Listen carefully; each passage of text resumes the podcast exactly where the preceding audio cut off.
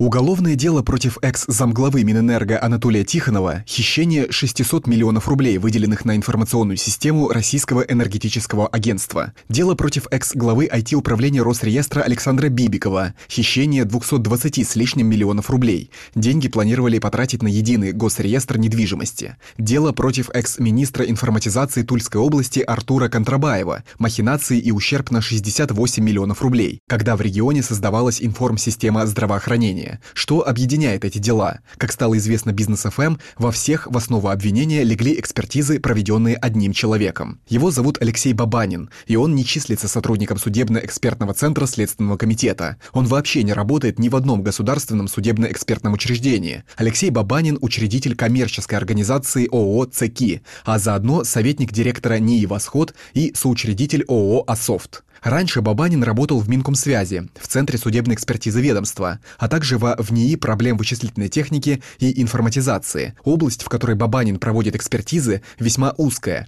поэтому его участие во многих резонансных делах еще заметнее. Такая избирательность следователей в выборе эксперта не должна удивлять, говорит гендиректор агентства разведывательных технологий «Эртехно» Роман Ромачев. Во-первых, действительно таких экспертов мало, их можно посчитать по пальцам, дай бог, двух рук. Периодически те компании, которые подобными экспертизами занимаются, у них происходит возможно негативные шумихи. Будь то Касперского, если вы знаете, там привлекли одного из сотрудников госизмене, сейчас вот дело Сачкова, его компания также занималась экспертизами. То есть потихоньку-потихоньку весь этот рынок подчищается с точки зрения экспертов их лояльности к этой системе. Потому что, ну, если компании кого-то привлекли за госизмену, то вероятность того, что эта компания будет будут привлекать дальше для экспертизы, она крайне-крайне-крайне низкая. Скоро вообще некого будет привлекать. Адвокат Александр Мордвинов, который защищает экс-главу IT-управления Росреестра Александра Бибикова, даже подавал ходатайство на отвод эксперта Бабанина. Насколько это правильно, чтобы айтишников оценивал такой же участник рынка, а не экспертные учреждения, которые создаются государством для проведения экспертиз, не научное сообщество, а их прямой конкурент, задается вопросом адвокат. Защитники отмечают, что фирма Бабанина занимается не только экспертизами, она работает в сфере ПО, поставляет оборудование, работает в реальном рынке и, похоже, как считают защитники, расчищает рынок от конкурентов, когда делает в экспертизах выводы, удобные следствию. Сам СК вообще никак не мотивирует свой выбор, ссылаясь на процессуальную самостоятельность, говорит управляющий партнер адвокатского бюро «Соколов, Трусов и партнеры» Федор Трусов. К сожалению, это просто бич нашего времени с точки зрения расследования уголовных дел. Но только же у нас следователь якобы лицо самостоятельное, и это лицо само определяет, где и кто и как будет проводить экспертизу. И даже если будет проведена компьютерная экспертиза, которая что-то установит, и следователя устроит, ты можешь вправе принести рецензию, что угодно, но следователь будет говорить, а мне достаточно, я следователь, я художник, я сам определяю судьбу дела. Мы прекрасно понимаем, что так как у ПК у нас, по большому счету, ничто никак не регламентирует вот этот этот вопрос назначения повторных, дополнительных экспертиз. Он все это оставляет на усмотрение следователя и в последующем отчасти надзирающего прокурора, мы имеем такие нарушения, что хоть стой, хоть падай.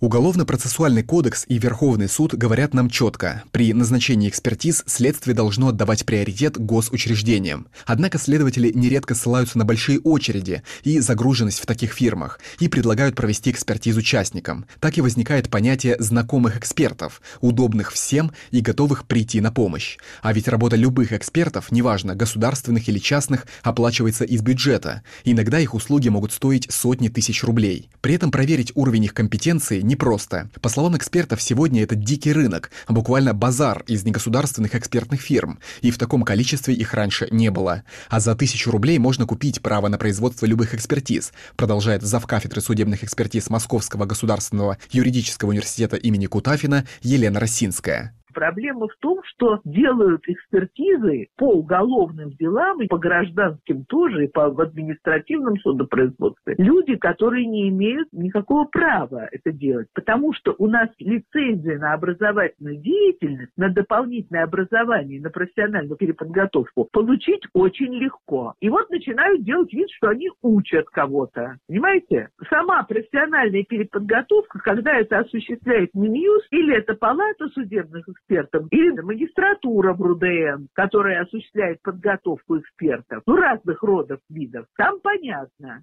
Но вернемся к Алексею Бабанину. В том же деле экс-главы IT-управления Росреестра Александра Бибикова защита нашла, как она считает, прямую заинтересованность этого эксперта. В ходатайстве о его отводе говорится о торгах на проведение экспертизы и проигравшей в них фирме Бабанина. Аукционную комиссию возглавлял Бибиков. Проводя экспертизу по его уголовному делу, у Бабанина был мотив избавиться от конкурента, утверждает адвокат Александр Мордвинов. Впрочем, следователи отказались считать Бабанина лицом заинтересованным. Дальше больше.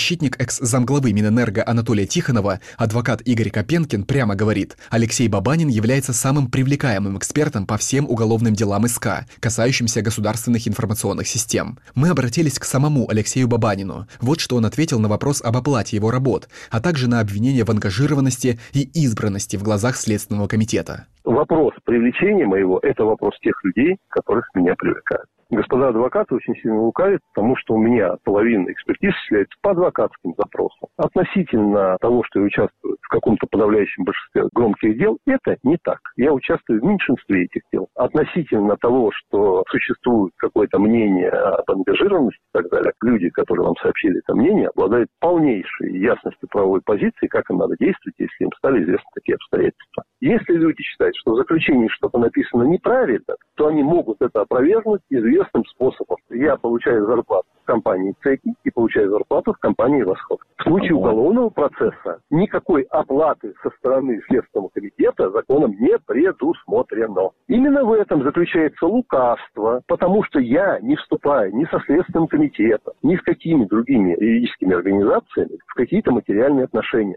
Уже после разговора с Алексеем Бабаниным к судебному обозревателю бизнес ФМ Марии Локотецкой обратился еще один адвокат. Бабанин оказался специалистом еще более широкого профиля, чем предполагалось изначально, пересказывает Мария Локотецкая. Ко мне обратился еще один из адвокатов и рассказал, что Алексей Бабанин участвовал в деле, которое расследовало МВД. Оно сейчас слушается в одном из столичных судов и связано с хищениями, которые, по мнению полиции, имели место при реализации госконтрактов. Так вот, по словам защитника, проводя экспертизу, Бабанин делал оценку по вопросам, которые даже не относились к информационным системам и также не были связаны с его образованием как эксперта. Как выразился адвокат, этот человек – это специалист широкого профиля, удобный, по мнению адвоката, адвоката для следствия и ФСБ на оперативных материалах, которые часто базируются множество громких уголовных дел.